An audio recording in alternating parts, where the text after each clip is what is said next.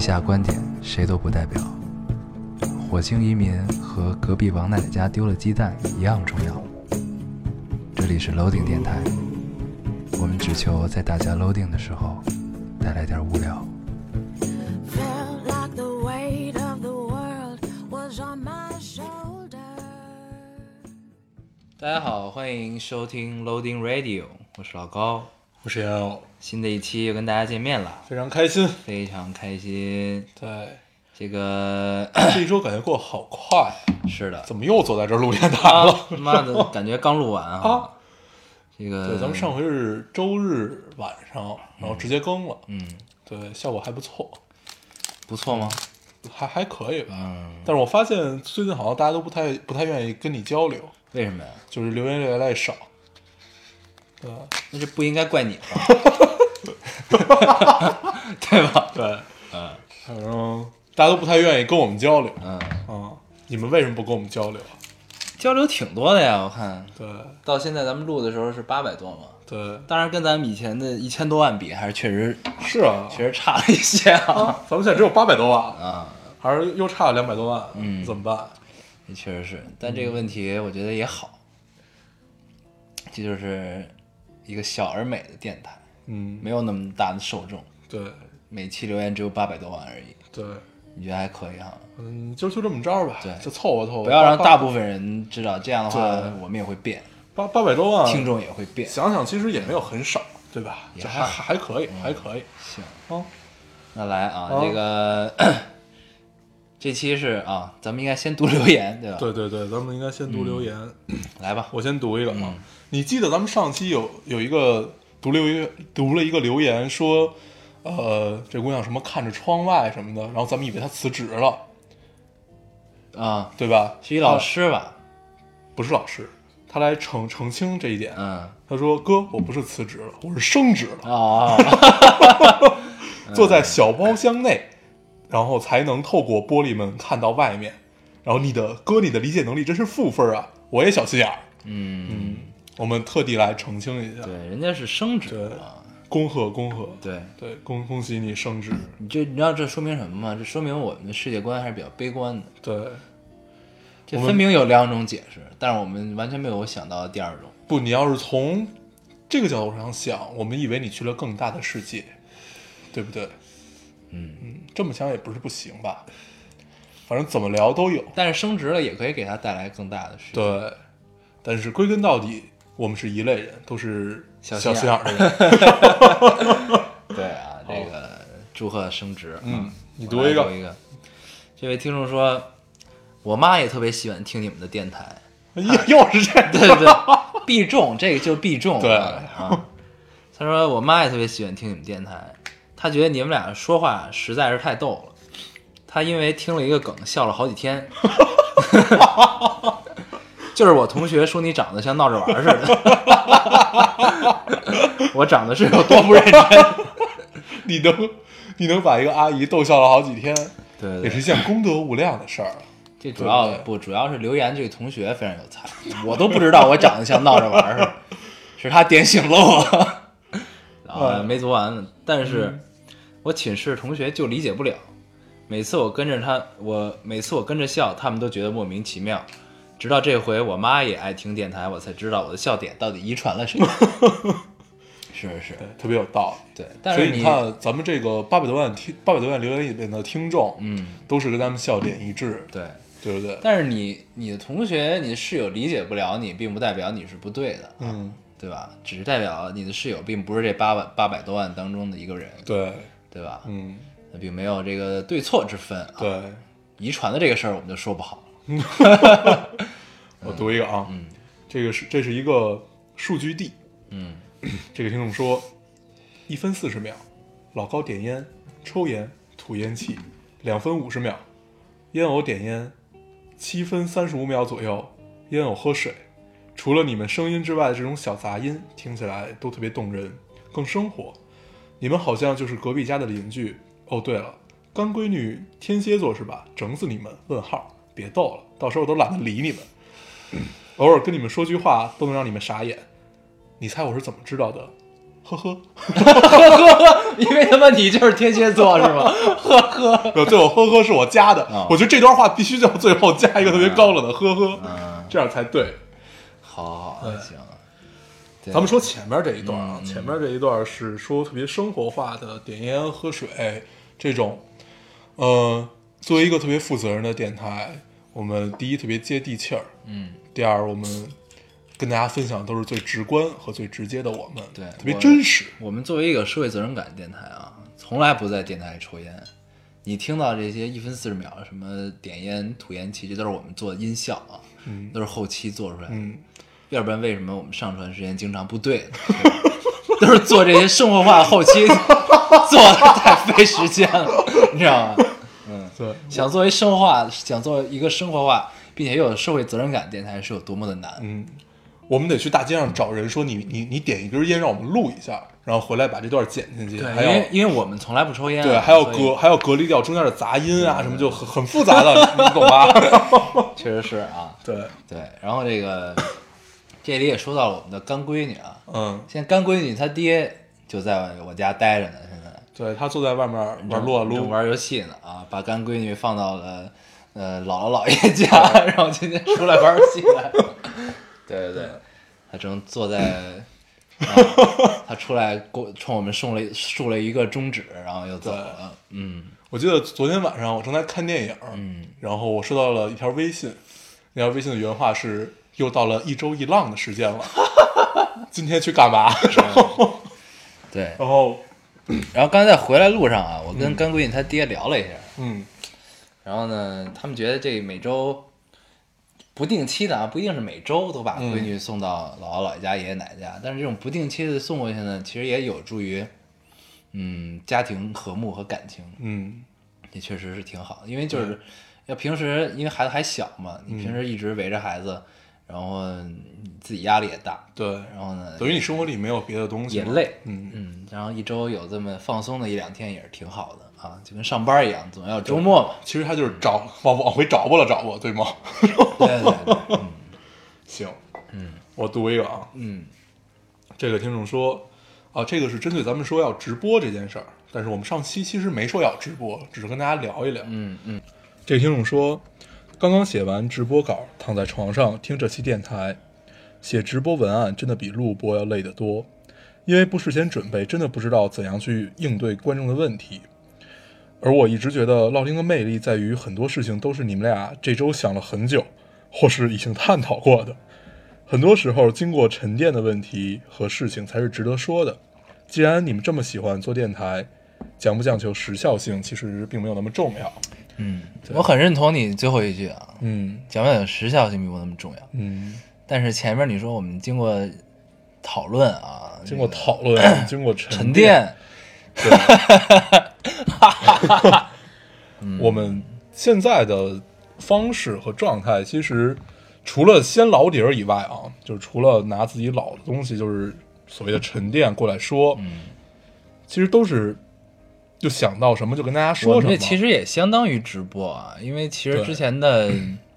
之前不会有太多的准备，我们只会之前先沟通一下我们这期聊什么。对如，果我们彼此都认可这事儿能聊，那就聊。嗯，对吧嗯我们不会说就是这个怎么聊，怎么怎么怎么弄，对，因为，嗯。我们要聊，我们要之前聊好了怎么聊怎么弄，就特像演。对，特别就像在这儿像我演们头几期一样，就是那会儿我们就甚至都有稿儿，就是我要说什么，我大概要说清楚哪几点。嗯嗯嗯、后来我们发现这种方式其实并不好。然后，因为我们一开始还是会去回听自己的节目的嘛，嗯，特别像演。对，就特别不舒服。对，而且那个我记得特清楚，之前咱们头几期的时候，嗯比如说我们有段儿可能聊的不好，但是我们中间情绪是哈哈嗯对，在笑，那我们还得再演一下 笑，是不是？你记得是不是有？对对 对让我们从这儿截掉之后，对哎，这演但这块儿恰 好接的是哈哈哈那怎么办呢？对，这就只是能在哈哈 哈接笑这件事儿太累了。啊，后来就不好就不好了，我们接着往下聊。嗯，对，所以其实我我们整个的一个状态都是比较放松的，所以呃，相对于用直播的状态来做录播，对，大概这么形容比较合适。嗯嗯，嗯，是，行但吧，是就是没有突发问题。对对，确实是没有突发问题。对，好啊，你读一个我读一个。嗯嗯，这一搞笑也不算搞笑，嗯，半事实不事实吧。嗯，这位听众说，这段儿一直有点忙，没来得及听老丁。本来以为也差不了几期，没想到你们最近都没有怎么 跳。这他妈太狠了！啊，这这这是天蝎座吧？ 对我们干对不对未来就是这样。对啊、没想到你们最近都没怎么跳，我们最近嗯没跳。我们从来不跳，对，我们没有跳过，嗯，我们只是因为不可抗力。对，这就有点过了。嗯，对，我那们应最该近怎么说就说我们最近没有跳，但是就不应可以该说我们没有跳过，对，对吧？没有跳过这事嗯儿太容易打脸。这倒也是，对，那就就不管我们打了多少次脸，嗯但是还是要避免这件事对儿。。你觉看得刚才我们以上发生这段对话，嗯，就是我们一二期情况会暂停，然后开始讨论。对 这句话你不该这么说啊，对吧？那你看像像现在大家都能听到啊，对对话，就能都能懂。对。但是我就们是确实没跳过，这倒是对， 咱们聊回来这件事儿，就一开始只是咱俩之间的默契，就是在主播之间的这个默契，然后渐渐和听众形成一种大家之间的默契，这个是最难能可贵的，对也也是最最有趣的一点。但这个默契主要体现在哪儿呢？就是你这俩主播说的是真话假话，大家都能听出来， 是瞎逼说呢还是对认真说呢？哎，对啊我读一个又听出来，但是又特别逗的啊。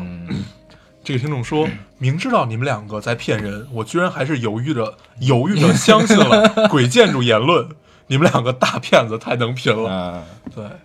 就上期咱们说对北京建筑北京能能能下沉对，后后来怕被关进去。对，然后就赶紧对澄对清一下，赶紧澄清一。下，这都是扯淡的。对对对，对嗯， 这个也像，就是你明知道他在骗人，但是他各样各种各样的人格魅力，就是会让你相信。对，对，你说万一啊，咱们澄清了这个事儿之后，咱们电台被封了，那就这事儿就特别有意思。对，这就说明了一些问题。对这事儿，咱们能不往下聊这件事儿了吗？嗯，嗯这要搁以前这段我们就会删 掉，对吧？对，嗯，行，你读一个。啊嗯呃，这位听众说，我就是一个特别实在又单纯的姑娘，嗯人家一本正经的胡说，我都好容易相信。就像有次寝室长给我说他的脚真的不臭，不信你闻。 然后我闻了之后才明白日系险恶。 这回听你们说北京的楼会下沉，我正在感叹帝都的高科技时， 又听到这又是一个骗局， 我开始怀疑人生。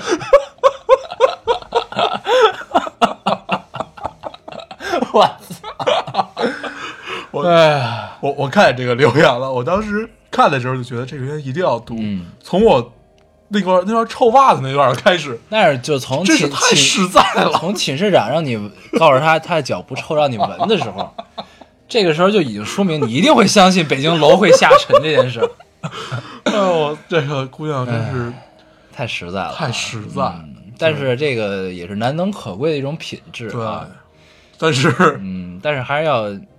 不能完全保留啊， 嗯，还是要积一点，对还是要积一对对该点，积因为还是真的积很多事儿是人心险恶的，确实是，确实是， 让你闻个脚都还好，最多也就是开玩笑。嗯，对，但是你不知道以后的山山水水里面都有怎样的人嘛？ 对，对不对你就像我，我就不会让人闻脚。我小时候是骗人家吃知了，但是我们那院儿里有一个小孩儿，对，确实是这样。不是小朋友，嗯当时大家不都粘知了吗？呃，进来之后，那小孩呢也没，他是后加入的，就是他也嗯不知道在干嘛。我们已经把知道粘下来了，然后呢，那小孩特别爱吃巧克 力，然后那天是晚上，你知道吗？我们就拿着跟他说：“这巧克力你吃吧。”然后他吃进去之后就说：“怎么有点咸？” 然后他还没反应过来是在骗 他，怎么有 点邪？对，那当时他是活的吗？死了，哦就是粘的已经就那样了嘛，嗯啊，还有意思挺恶心嗯对，但是你小朋友嘛，对吧？对，都就小的时互相玩候嘛谁没吃点过这种东西，对吧？我没有？是吧？ 哎，这是有话题。你小时候吃过什么？小时候谁没吃过这种东西啊？什么蟑蟑螂之类的？我没吃过，哦但是总会有人吃过。你要要本着这个心态去想，你就不会觉得给不，人你吃刚知才了聊事儿。聊这些事儿，是你小时候也吃过这种奇怪的东西。我小时候还真没吃过，我嗯只吃过那种就是真正做出来、做好就是恶心的，但是就是就是做的就是菜蚕蚕蛹对啊，就那蚕种蛹那个小时候吃过蚂蚱啊，对那吧都吃过。但是你现在再让吃就就就不敢吃了。对。对，就是越长大越怂。嗯嗯，我小时候还逮那个刀郎呢，刀了，就是螳螂啊，那那那我也逮过，小时候还逮蛐蛐儿嗯，就是一般都在石头底下，你听你嗯见扑它得，对你听见叫声，你就拿手就是裹裹成一个锅嗯形，然后你就往上一扣，对，但是还扣死过，就直接给嗯就直接拍压死死了对啊对对，都有过。没压准。嗯，你哦来读一个，我读一个啊， 咱们上期聊了小胖子的故事，你记得吗？对对对，然后对炸出来好多小胖子是吧？对，是 呃，炸出来好多拉拉，啊也炸出来的好多小胖子。啊拉拉是因为咱们聊那个呃啊！干同女性儿恋就是对要把他希望掰弯他这事儿希望是他吧？对，先把他把掰弯，干女儿掰然后弯他爹炸出来好多就是嗯正不知道怎么跟自己爹解释。我说一个小胖子的故事啊， 这个听众说，听你们说小胖子很不幸，我就是身边朋友的小胖子。体育课最自卑的是看到所有同学都已经跑到终点，自己仍然差得很远。嗯直到一次只剩自己的时候，听到班里一个男同学在帮我加油，嗯那是第一次，也是唯一一次听到鼓励的声音。虽然已经过很久，尽管后来我们的关系也渐行渐远，但每每想到那句加油，都觉得很感激，很温暖。嗯，嗯，这个真的是一个很有画面感的故事，对而且是一个延绵式的。这个呃就这是留言我很线性的看到故事了，我嗯看到了。当时我看的时候，我就会想，嗯，这会不会发生一段感情呢？对，对吧？给我喊了一声加油，你们开始彼此注意，嗯然后你为了他减肥，嗯变成了一个落落大方的女子，嗯，然后出落的亭亭你玉立，们对产生了一段，美好的恋情对，后来又结婚生子，然后孩子长大了，然后孩子也变成了的一个小胖子孩子的爸爸生了一个女儿，很不高兴， 希望把女儿掰弯，对吧？嗯，嗯，他们如果听到这期会不会抽咱俩？他们对对，干女儿她妈就上期就听了，啊，听完之后打了一个电话，嗯，对，嗯，呃我们都是背着朋友在黑朋友啊，对你像我们都是为了生命用生命在录这个电台，啊我们用朋友在录电台，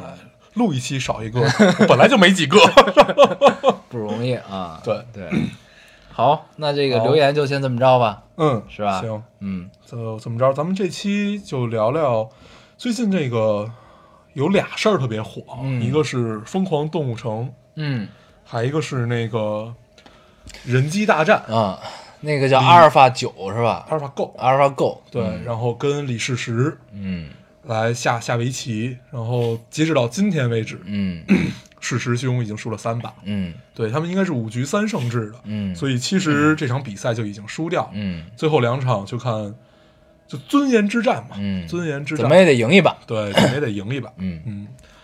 这不至于非得赢吧，嗯就看吧。咱们先聊第一个啊，《疯狂动物城》，我昨儿看的，你还没看，我没是吧，看，但是我知道里边有一只树懒。有一只树懒，嗯，树懒长得特别像王思聪，王思聪。对，嗯，但是好多人都说那树懒特像我，觉得感觉特别像我，都特别慢。就是老陈在在的那种嗯那种 那种慢，对，但是他一点都不在在。嗯，他就是真的单纯的慢。对，但是他开车特快，嗯呃这块儿有剧透啊。嗯最后有一个小彩蛋，嗯呃，他可以把车开到二百多，嗯然后那个主人公两对儿去呃一对儿去追他们嘛，有嗯段小故事。嗯，整个电影其实还是就很俗套的故事，但是很美好，适合孩子看，但是并不低幼，所以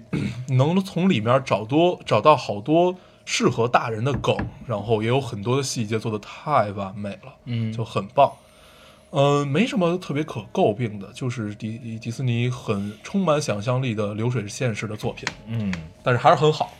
就看完之后很很舒服。啊对，，很愉悦，很通透，嗯，很棒。好啊，那有机会去看一看。对，这最两近天是没可以时间看一看嗯嗯，嗯这部片子值得二刷，嗯到时候可以再看。嗯然后，那你没看，咱们就不多聊了吧，嗯咱们就咱们就把主要问题放在这个人机大战，我们引申一下啊。其实人机大战没什么可聊的，嗯，不哦，但这引起了很多讨论啊、对，就是关于人工智能的很多对讨论。有好多 AI 人，有好多人呢都觉得，如果人输了，嗯，那就代表着离机器统治人类的事这个事事情的发生就不远了。嗯嗯，这其实挺扯淡的。啊对对哎然后就这个这个观点其实挺扯淡的。嗯然后这个其实之前刘慈欣嗯写《三体》的那个、嗯，大刘曾经说过，说什么、大刘，对大嗯大大大家都管他叫大刘，并并不是我们很熟，只是这样我还叫，我还以为你们很熟， 你介绍我认识认识。只是这样叫起来很亲密。嗯嗯 然后他曾经说过一个，就是也不是对这件事儿啊，他之前有说过，说呃人类输给机，就是人类和机器下棋输了并不可怕，可怕的是机器输了，然后把鼠标通电，把人类电死，嗯这个叫 AI，这个叫人工智能。嗯，嗯就那他应该有是了这样情绪，那应该是这样就，说白了就是他有了就情绪，是人人跟人机对战，机电脑赢了，然后这个时候，然后他在电脑上画了一个笑脸儿，是嘲讽你傻逼，你输了吧，这也是这意思，对吧？嗯，那这是他自己干的，对啊，就自己干嘛，嗯，赢了之后嘲讽你，对，别反正电死，这样比较有趣。不，我我刚才重复就是他他的原话，啊嗯嗯，就是说他他理解的 AI 到底是什么什么东西，嗯嗯嗯嗯，然后其实人工智能这么多年一直被大家反复讨论啊，这回 AlphaGo 又把这个推向了一个热点。嗯，之前包括其实很多电影都是聊这件事儿的，对对，比较都在著名探讨这个事对情。，比较著名的就是那个，呃，它直译过来叫“我机器人儿嗯因，I 为 Robot，”，对，威尔史密斯的那个，嗯嗯那个其实就聊的从一个点上聊得很明白了啊，就是当当当机器有了思考能力和有了情绪以后，它到底都会做一些什么？嗯做一些什么都是人类不可控的，然后人类天真的以为和无知的以为吧，自己一切都是可以控制的。嗯，然后，然后还有电影也讨论了这个事儿啊，嗯，机械机。对，机械机啊也是，讨论人工智能，它是用图灵测试的对，这个点去讨论的。然后呢，它最后其实就是那个意思，就是真正真正的人工智能是不会有图灵测试，就是让图灵测试去测验到它，它会以自己的智商和它的情绪去避过图灵对测试，让你觉得它是机器，但反而它把你搞定了。对，嗯嗯，反正一切的一切，我觉得都是人类的自大和人类到底能走多远。就是从如果从这两方面去想一个问题的话，就是想人工智能这件事儿的话，其实还是挺容易想明白的。我觉得真的所谓人机大战输了并不可怕，嗯这个，那你如果换个角度想，这个也是人类造出来的，用人类的智慧造出来的，嗯它等于是一个反向推推理的过程嘛。它只是你看啊这个人人机大战，机器只是把呃这个围棋的很多可能性，所有的算法都算进去了，嗯，一切的可能性，然后它就是举一反三这种算法就算算进去了，应该是这样，我猜的，我也不太懂。嗯，然后，但你人脑总是有缺陷的，就是你这个时候可能很你你可能能想到这件事儿，但你有的时候可能就想不到。对但你输的时候，你可能只是一个恍然大悟，操，为什么？哦，原来是这嗯样，其实我可以赢，对吧？这就是人嘛，对就是这样。我觉但得机器不会有这个问 题。对，这是一个点。我倒是觉得最就是所谓的可怕的点在于什么？呃，他不管和哪个最高端的围棋大师下，如果他们棋，我们假设他们的棋艺是相相同的，那人类真正弱的地方在于他有情绪，他会被情绪左右。嗯就是他这么下了，然后你你的脑海里不会只有这一件事儿，就你再专注，你可能也会，就像你考试的时候突然脑海里冒出一首流行歌曲一样。我考试的时候脑子里经常冒流行歌曲，对，就就是莫名其妙的。对，大概就是这种感受。你、嗯你想方设法想把它避开，但是你你的情绪使然，你的六感使然，你是避不开的。所以，我觉得真正败和胜主要在于情绪，嗯就是人类的情绪会打败自己。嗯，嗯，所以专注力非常重要啊，这也是对为什么很多事情大家都说这个专注的效率会提高非常多。对。这就是一个专注的事情。嗯，然后我倒是觉得，所谓人工智能，你就让它去发展吧，它到底会不会统治人类或者怎么样？如果它真的统治了人类，那说明人类就应该被统治。我觉得这都是一个事物演变的过程。那一切都是需要更新的。哎，我刚才说的话特别像电影里的反派，嗯，有没有？ 就是人类需要更新什么，就这这种话，嗯就是这个通世常界需要新的秩序，对，然后就通常就要杀掉一大部分人，然后就所谓的精英，这是为了极革端命，对革命总是要牺牲。对极端的精英主义嘛，嗯，就像这个 《王牌特工》里面， 最后大家都变成了蘑菇云一样，嗯，嗯，然后你觉得人工智能以后你的畅想是什么样子？你不一定非得把它想得很坏，就是一定是矛盾的。嗯，假如是一个美好的状态，你觉得是什这么样个的？事儿不矛盾啊！你看啊，这就是写算法这个东西，啊，人工智能就是写算法呀、它能在某些限定的条件内完成你想完成的东西，这就是算法呀、有定语。这个叫机器，这不叫人工智能。人工智能是有现思在的考人能工力智能都是这样，都是写好的，呃是，就对是啊以后发展的人工智能是可以思考的嘛？那就是有情绪呗，你指。那它也是仿情绪，你知道，对它也是模仿。对，就是这两件事儿是不嗯是不是能分开？就是你有思考能力和你有情绪，不，但这事儿我觉得咱们从电影看太多了，嗯你明白吧？嗯，就实际上你，你造出了一个人工智，你是不，咱们不叫它人工智能啊，你造出一机器人儿来，嗯对吧？你希望它有情绪，你希望它会高兴、会悲伤、会什么，但这些实际上都是你写进去的，嗯你明白吧？你写进去之后，然后你看到了，那你就觉得它有情绪，但实际上它只是在模仿，它并不知道这个情绪代表着什么，它只知道对这个你时候作为我该做这个反应，是因为你书写进去的这个前提，对，你我作为才它有这个反应。就作为如果我们我们对，说的是一个但机器是人儿，但是呢，你进入电影的语境呢，就是他一开始这些都是模仿，他不知道为什么，但是时间长了之后，哎，他产生了某种特殊的东西，嗯他就觉得，哎，他我知道这个时候我该悲伤了，那可能以前我没有愤怒这个情绪，那我突然间我又有了愤怒这个情绪，这都是后边电影里讲的故事。嗯对这个呃电影里通常都是嗯它是由一些算法演变出来的另外它自己的一套东西，对啊，然后，那那如果我们顺着这个聊啊，就是你刚开始都是写好的算法，对吧？嗯，赵林寺刚开始都是写好算法，然后他如果具备了思考能力的话，他会把算法整合，不管怎么样怎么样，他会不会形成自己新的东西？嗯就如果形成了，我觉得这个叫人工智能，嗯，对吧？对啊，如果没有形成，那它还是机器，嗯嗯，只是算算法很牛逼的机器而已，对啊，对吧？嗯我记得我我有回跟人聊天儿， 就是我跟你讲过，我我有一个在在在在哪儿，在冲绳那边打打鱼的哥们儿，嗯然后他的女朋友是一个科学家，嗯就是就是研究人工智能的，嗯就就在冲绳那边一个他们的实验室，日本的一个实验室，然后他们他们是对用一个反向推理这么一个过程，他们主要研研究人脑，嗯研究人脑的各种各样的机制，嗯然后就是比如说你的各种各样的反应刺激哪儿哪儿有反应，然后把它还原到机器里面，嗯然后用大量的算法还是怎么着大量的数据去填补这一块儿，然后让人类能有一个应激点是符合机器的，嗯等于是一个反向推理的过程嘛。嗯那他们一直在搞这件事儿，嗯我觉得如果从这一这样，就是你让人脑和机械的大脑互相共通以后，也许会出现新的东西。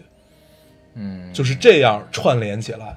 就很好玩儿。这是挺有趣的嗯。但是这个东西呢，它是这样，它等于把人我觉我猜测啊，嗯它可能是把人的整个构造比喻成机器，嗯然后呢，你在你比如说脑垂体某个位置受到了这个信号，你会做这个反应，嗯，那机器相应的也在这个地方设置一个这个东西，也做这个反应。对，然后呢，就是一一复 制，但是它可能用的是不同的介质。人呢是这个什么神经元还是什么东西，嗯我也不知道。那机器呢，可能就是一电子元件儿，一个什么东西对，然后把它拼凑出来之后，那这个是不是就是人类？就是是不是就有人工智能的真正的嗯人工智能的情绪在里边儿？那对我这个就不好说了。就是他们，反正我跟他聊完之后，我感觉他那个并不是像在人工智能一样，他只是在把人脑开发的有多完善，就是让你的人脑有，他们刚开始只是一个点，让你有具备机器思考的能力，嗯比如说，呃，你的什么左垂体就不不不管是哪儿吧，你能你一开始只能写下十种算法，那现在可以写下一百万种，就是他们能不能通过机器来和人脑共通来搞定这件事儿，嗯就他们就在搞这件事儿。嗯，但是这件事儿其实那说这白不叫了人工智能，这不，叫他们他们他们他们等于是把这件事儿要最后还原到机器里面的，嗯所以最后应该是人工智能。但是你刚开始想他们在做过程的这件事儿，其实特别像开发人脑，对啊，对，就是把你它的只是让人脑脑里植入变机得器，变得更对更高效，对然后以植入某些机器对，作为植前入提，某些元件儿嗯这种前提吧。就我觉得这就跟练武功一样，嗯就打通你的任督二脉这么一个概念。嗯嗯，嗯，这他妈黑科技啊，这是。不，他 们是最后研要研究是人工智能嘛，那你现在做这不就是黑科技 吗？反正太有意思特别有了，趣。他们是各种各样的串联，嗯反正跟他聊完就是一脸懵逼，就不知道他在说什么。嗯嗯然后嗯啊，但是我觉得啊，人工智能这个东西到最后肯定是为什么有这个东西，它肯定是以服务人类，让人类的生活更便捷为前提来做这个事情，或者是在科学探索道路中更安全、更高效为前提来开发的人工智能。比如说扫地的机器人儿，嗯，对？吧？这其实就是人工智能，它只是很简单的一套算法，嗯，但它也是人工智能，你只能这么理解这事儿。嗯对吧？那可能别的以后更高效，你有一个机器管家，这电影里全都演过，嗯对吧？这就是畅想的未来生活嘛。嗯它可以帮你把家里一切事儿干了，你只需要这个工作享乐就可以了，你不用做家务，嗯对吧？然后还有呢，会剪头的机器人儿，对吧？嗯这就是你社会分工不一样，它能代替的越多，那你生活就越便利嘛。然后这个时候，你这个往往就开始讨论，那我们的生活被机器人儿所服务，大部分都被机器人儿这个提供着服务，对吧？那到底这个是机器人儿统治人类，还是人类统治机器人儿呢？嗯。而且这有一个很现实的问题，就如果照你这个思路想下去的话，有一个很现实的问题，就是人类必须面临大面积减员，因为你很多事儿都被机器人干了。不啊，但这事儿要决定就是你这个机器人儿技术到底是否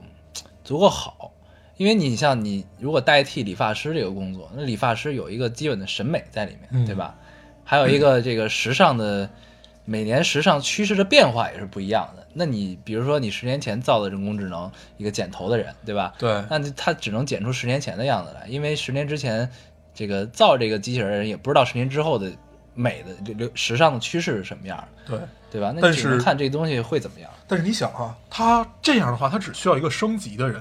他不需要一百个理发师，嗯，对吧？嗯所以还还是要面临大部分减员这么但一是个总有问题。一天肯定会达到这个。对，，肯定会有一个平衡点，但是是一定是人类减员以后的平衡点，嗯嗯，对吧？嗯，但是就我是让人类社会运转更高效，然后让一些，比如说本来应该在这个职位的人，可能能去到嗯别的机器人代替不了的位置，嗯之类的，对吧？对，这是一个想法。其实还有一个套路就是，你觉得这更多的是要为人类服务啊，或者怎么样怎么样？但是另外一种想法其实可以作为科学的发展，就是你完全用一个人类社会在进步，那你可能你的进步意味着你的淘汰。嗯，就是你人类社会的进步意味着人类社会的淘汰，就是以人为主导这个模式的淘汰。嗯，。对，是这个意思。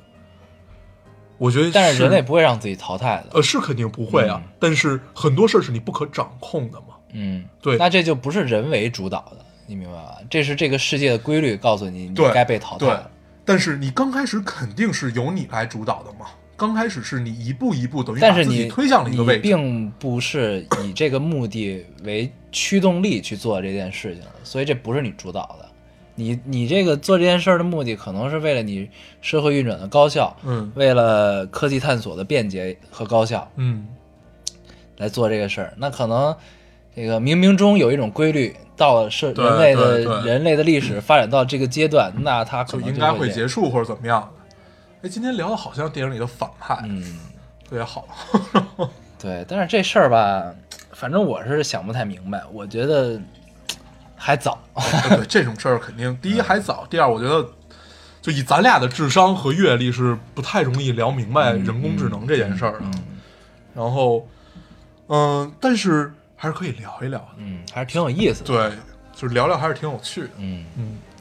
嗯这就跟自己在脑海里拍了一部电影一样，你会有等于给给了你一个大的前提，嗯就给了你一个大的东西，就说现在有了人工智能，人工智能，呃，在棋上打败了一个人，嗯，然后往后的发展，你就就畅想嘛，就脑脑内剧场嘛，嗯嗯，还是挺好玩的。嗯。咱们可以，但这事儿其实我觉得挺， 就是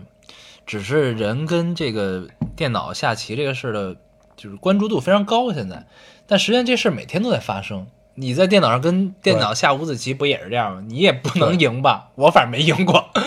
可可以合棋，就是你下高级电脑，反正对嗯就是有的人可能会赢，有的人可能就赢不了，对，对吧？那你输的人，你就不能说这个，对吧？嗯，这电脑统治了对，所以其实这件事儿还原到你刚才说的就是这件事儿，它只不过就是一个呃下棋下的更好的人和下棋下的更好的电脑嗯在一起，嗯，那其实你还原回来本质是一样的。对，对啊用我所们以粗这事浅儿的理解啊，每它天可都能在是这样发生。嘛。嗯嗯，行吧，咱们人工智能就聊这么多吧。嗯我觉得再再聊下去也聊不出来什么了。嗯咱们可以聊点其他的。嗯，听说最近你出道了，有好多人啊，对我我我没完整看啊，嗯但是我看了好多照片儿，任何人艾特我我就看，然后 就是这个网太有络综艺趣了节这个节目有三分之一的镜头都是我的。 啊，嗯是，其实我并不想这样啊。这个事情，这个事情发生也是出于无奈，嗯因为我们身边有很多人都是不愿意上镜的。嗯，脸吧来脸吧去，到最后只有他妈我能上 镜。对，嗯然后就变成了现在这个结果。对，但是这个体验还是非常愉快的，啊非常有 趣。 对，对，反正我收那些图都太好玩了，嗯，呃，你都是一副蠢萌的样子，不不，那个其实是高蠢高冷， 是吗？ 那个其实是高冷和好，我傲们娇。我们跳过这个话题， 我们聊点轻松愉快的吧。刚才我们出去喝了杯水，嗯然后想了一下，我们下面要跟大家聊一点什么，嗯然后突然就聊聊起了漫画和动漫。嗯让我们说，哎，那最后要不就跟大家聊一聊我们少年时期看过的这些漫画们，然后到今天还在回味，嗯是怎么聊起来的呢？我还跟他说，我说 我前两天看了一下浪客剑心的那个呃真人版，就是他的电影版，它一个三部曲，真的还是挺棒的。它不管是从改编还是从大部分演员的选角来看，都是很棒的。包括他对呃每一个人的剑术的这种，就是因为《浪客剑心》里他描写就是快嘛，就是拔刀那一下嘛，所以他管那个在幕府时代的时候，他管剑心叫 Himla，拔刀塞，好像是、是这样的一个名字，叫拔刀斋，所以就是拔刀那一 下。对对对，拔刀斋，对对对嗯就拔刀那一下嘛。然后我就特别期待他在电影里是怎么表现这一下的，嗯他是很不错的，就是他是完，他是融合了呃日本剑术的这个各种各样的打法，然后又把这个一下描写的很到位，不管是从配乐来讲，还是从呃演员的各种各样的表现来讲，都是对的，嗯反正看的还是很燃，很不错的，我觉得还不错。嗯然后后来又聊了聊，说小时候看的，比如像就我们小时候好像都是，就现在看起来都已经有点粗制滥造的那种。不不，其实不算粗糙。你到现在看它，其实它的画风和它整个故事的结构，还有你想表达的东西，也不是落后的。对，但是在那会儿，他的画质，他都是画质，不不不，不是说画风和世界观。嗯你想，咱们小时候看什么《超时空要塞》啊，什么那个 EVA 啊，然后包括、呃阿基拉、阿基拉、猎猎人、猎人、宫然后壳特工队对，宫壳特工队，嗯都是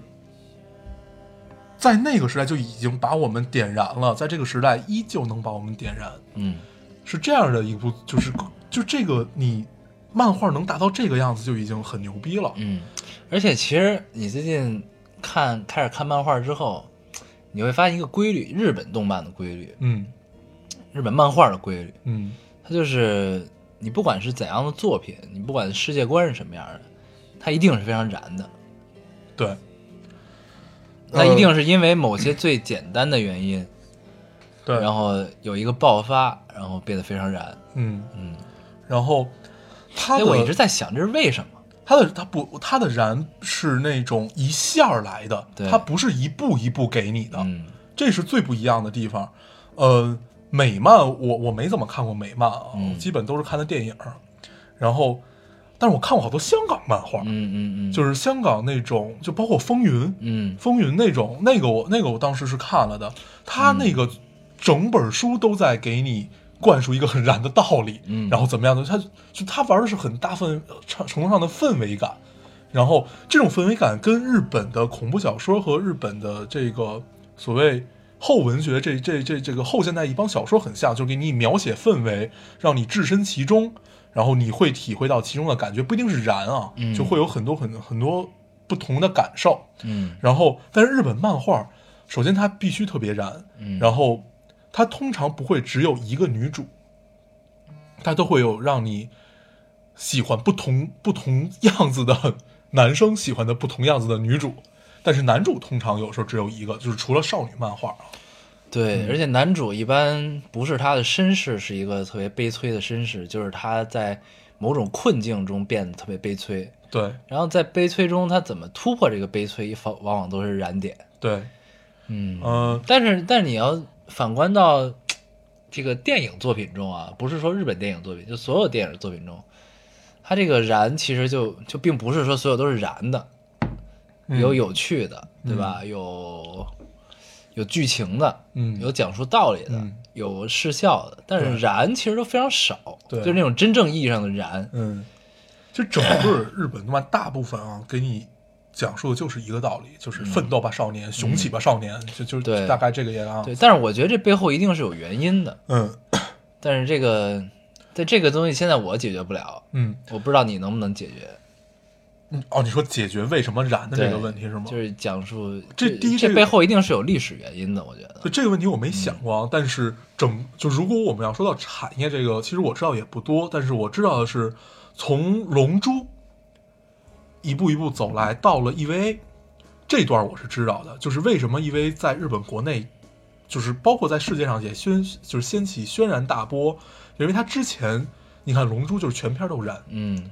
就是这怎么燃怎么来，嗯，然后一步一步走，他们发现他们的销量在降低啊，然后发现大家也不太喜欢看这种了，嗯觉得不只是《龙珠》啊，就是《龙珠》一就是很多很多都是一基本是一个套路的这个样子的吧。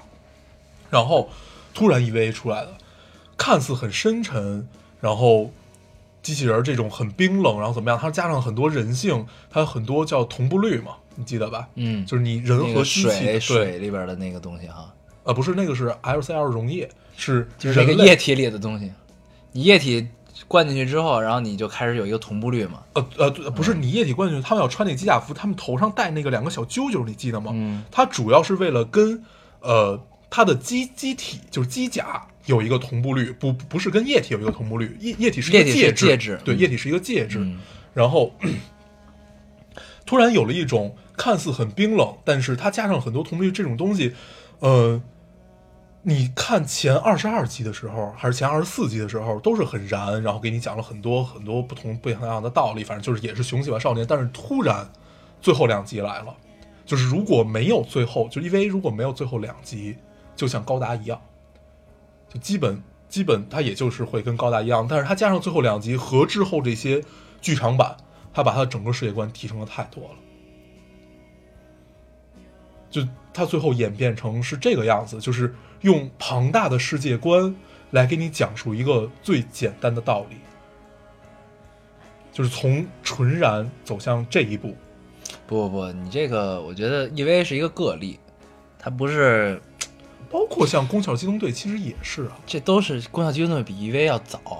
对，要早啊，对啊，对，但是他们所以都是这个一步一步来的 EVA 嘛并不是一个节点。 EVA ，E 不是一个节点对，但是它 EVA 是让，是就是因为当时只有日本人看嘛，最开始是让日本人看到还可以用这种方式去表达一件事儿，就是一个表现方式的问题嘛。不，我在讨论是一个共性的问题，就为什么漫画这块儿它就一定要有燃的东西在。那我们想简单一点儿这个话啊，嗯就为什么少年的时候你看武侠小说啊，嗯那不是一样的吗？你需要你的荷尔蒙需要啊，为什么你小时候初上上上初中、高中的时候你看《古惑仔》看的那么高兴？其实我现在看也挺高兴的。嗯，我觉得是一样的，就是你年少的时候，就所谓老人说的“少不读水浒，老不读三国”，就是他不希望你年轻的时候知道这么多行侠仗义，知道这么多，